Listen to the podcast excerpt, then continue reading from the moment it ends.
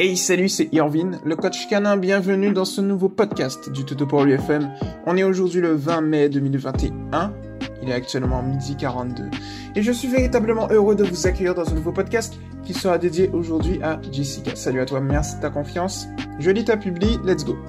Bonsoir, je lance un gros SOS. Mes deux bébés prennent mon jardin pour un terrain de fouille grandeur nature. Des trous, des trous et encore des trous. Nous avons essayé de mettre leur excrément dedans, mais rien n'y fait. Ils recommencent ailleurs. Que puis-je faire?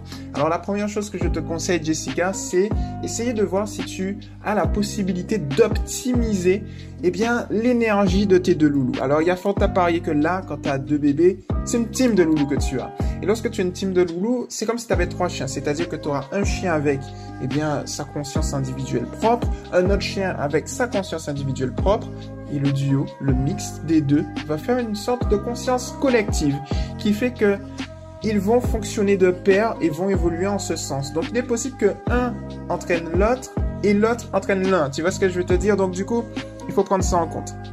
Moi, ce que je conseille dans, dans ce cas, quand tu as une team de loulous, c'est de les promener euh, de manière isolée, les deux. Alors, pour faire simple, pour mieux les comprendre, il faut que tu comprennes l'individu et pas le mouvement de groupe.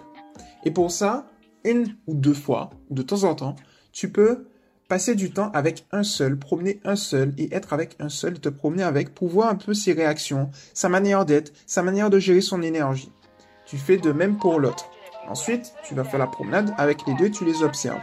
L'objectif étant qu'il y a fort à parier que lorsque tu as une team de chiens, il est possible, comme je te dis, que l'un entraîne l'autre. Donc, le fait de voir un petit peu euh, celui qui est le plus excité va te permettre de mieux optimiser, de régler la situation. Tu vois?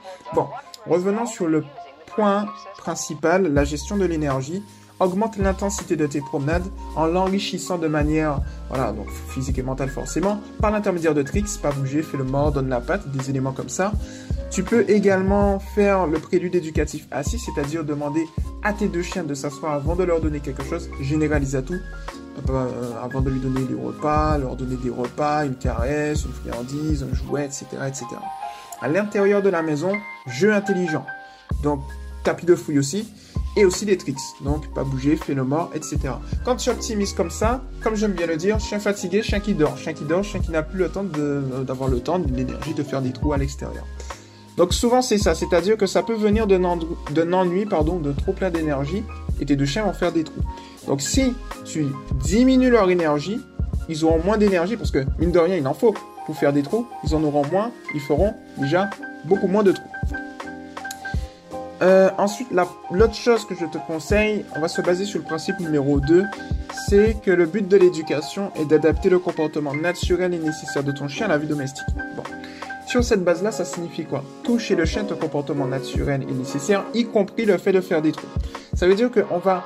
L'objectif n'est pas de supprimer, en tout cas de mon point de vue et de mon expérience, l'objectif n'est pas de supprimer euh, le comportement de faire des trous de la même manière que l'objectif en éducation n'est pas de supprimer le, le, fait que le chien aboie ou le chien ou le fait que le chien euh, renifle, etc., etc. L'objectif est de le réorienter, euh, de comment dire, l'optimiser. Optimiser, c'est pas un mot, mais mieux agencer. Tu vois, mieux agencer son comportement pour qu'il s'adapte beaucoup mieux à la vie domestique. Pour ça, je te conseille, c'est de ça dont je parle dans le livre 1 de mon, tome 1 de mon livre, il faut mettre en place des zones où ton chien aura la possibilité de faire des trous. Mais ce sera que cette zone-là. Et donc, du coup, sur cette base-là, si tu habitues ton chien, tu conditionnes ton chien à le faire, par exemple, que au fond, très au fond, à gauche de ton jardin, c'est sa zone où il peut faire des trous, et tu fais la même chose pour le deuxième chien, par exemple, au fond à droite, c'est la zone, mais rien de plus, rien de moins, c'est vraiment que cette zone-là, eh bien, tu peux les conditionner comme ça. Et de l'autre côté, ils vont plus utiliser, tu vois, euh, les autres endroits. Et ça, c'est une très bonne chose. Alors pour ça, c'est très simple. Hein. C'est-à-dire que s'ils font des trous un peu partout, donc déjà l'optimisation de l'énergie va beaucoup t'aider, eh bien, tu vas pas les réprimander, déjà, c'est contre-productif. Mais je te conseille, par exemple, eh bien, tu vas boucher tous les trous et tu vas passer du temps avec tes deux chiens uniquement dans la zone où tu souhaites, où tu as défini qu'ils peuvent faire des trous. De temps à autre, tu peux mettre des friandises par terre. Tu peux cacher des friandises à l'intérieur. Et à chaque fois qu'ils font des trous uniquement dans la zone où ils sont euh, autorisés à le faire, tu félicites par la voix. Par contre, si tu vois qu'ils font dans une autre zone, moi, ce que je te conseille, c'est de ne pas les réprimander, de ne pas les féliciter, juste de réorienter leur attention. Tu réorientes leur attention, tu les réamènes dans leur zone où ils font des trous, et lorsqu'ils continuent, tu félicites. Et bien évidemment, tu vas, c'est un peu comme la, gestion de la propreté, tu vas boucher les trous lorsqu'ils ne sont pas là. Parce que s'ils voient que tu bouches les trous, ils vont te dire, mais en fait, j'arrive à attirer son attention lorsque je creuse à cet endroit précis. Donc du coup, on va éviter ça.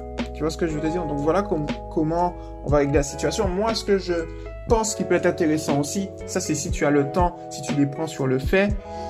Si tu vois qu'ils creusent, des trous, pardon, euh, aussi, autre technique, tu peux décider de les faire rentrer à l'intérieur, de faire une dépense mentale avec eux et de les faire ressortir et d'observer.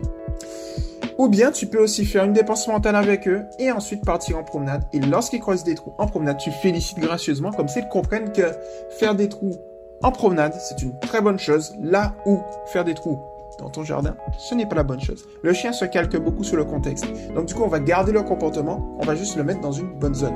Je donne souvent un autre exemple hein, qui est hors sujet par rapport euh, à ce dont on discute, mais qui, dans le fond, euh, suit le même procédé un chien qui mordit des meubles ou qui mordit son jouet, c'est deux choses différentes. Le comportement est toujours le même. Le chien mordit. Juste que on va, euh, on va réorienter, en fait, tout du moins, on va observer l'objet que le chien mordit. Et en fonction de l'objet, eh bien, ce sera ou pas accepté dans le processus éducatif. En l'occurrence, les meubles, c'est pas accepté. Les jouets, c'est accepté. Pourtant, le comportement est toujours là. Et le, chien comprend très bien ce qu'il peut mordiller ou pas. Pour, les, pour, pour creuser des trous, c'est exactement la même chose. Le chien peut continuer à creuser des trous. Il peut continuer à creuser des milliers de trous s'il veut. Si c'est à l'extérieur de la maison, top. Ou si c'est dans la zone que tu lui as dédiée, top. Si c'est dans ton jardin, dans une zone qui n'est pas dédiée, pas top. C'est ça en fait la réalité et c'est comme ça que on réoriente l'attention. Donc voilà pour le coup de Jessica, je reste disponible pour pouvoir optimiser avec toi. C'était Irvin le coach canin. À toutes celles et ceux qui m'ont écouté, vous le savez, je vous invite eh bien, voilà, vous abonner à Toto pour lui TV déjà. J'ai sorti une vidéo très intéressante. Vous allez la voir, message important. Boum, c'est le nom de la vidéo. Et euh, de l'autre côté, si vous n'êtes pas encore sur le mouvement Toto pour lui, j'ai bugué. Éducation positive pour les chiens. Officiel, le officiel entre crochets tiré du 6, Toto pour lui. Allez, c'était Irvin le coach canin et on se retrouve très rapidement dans un prochain podcast. Ciao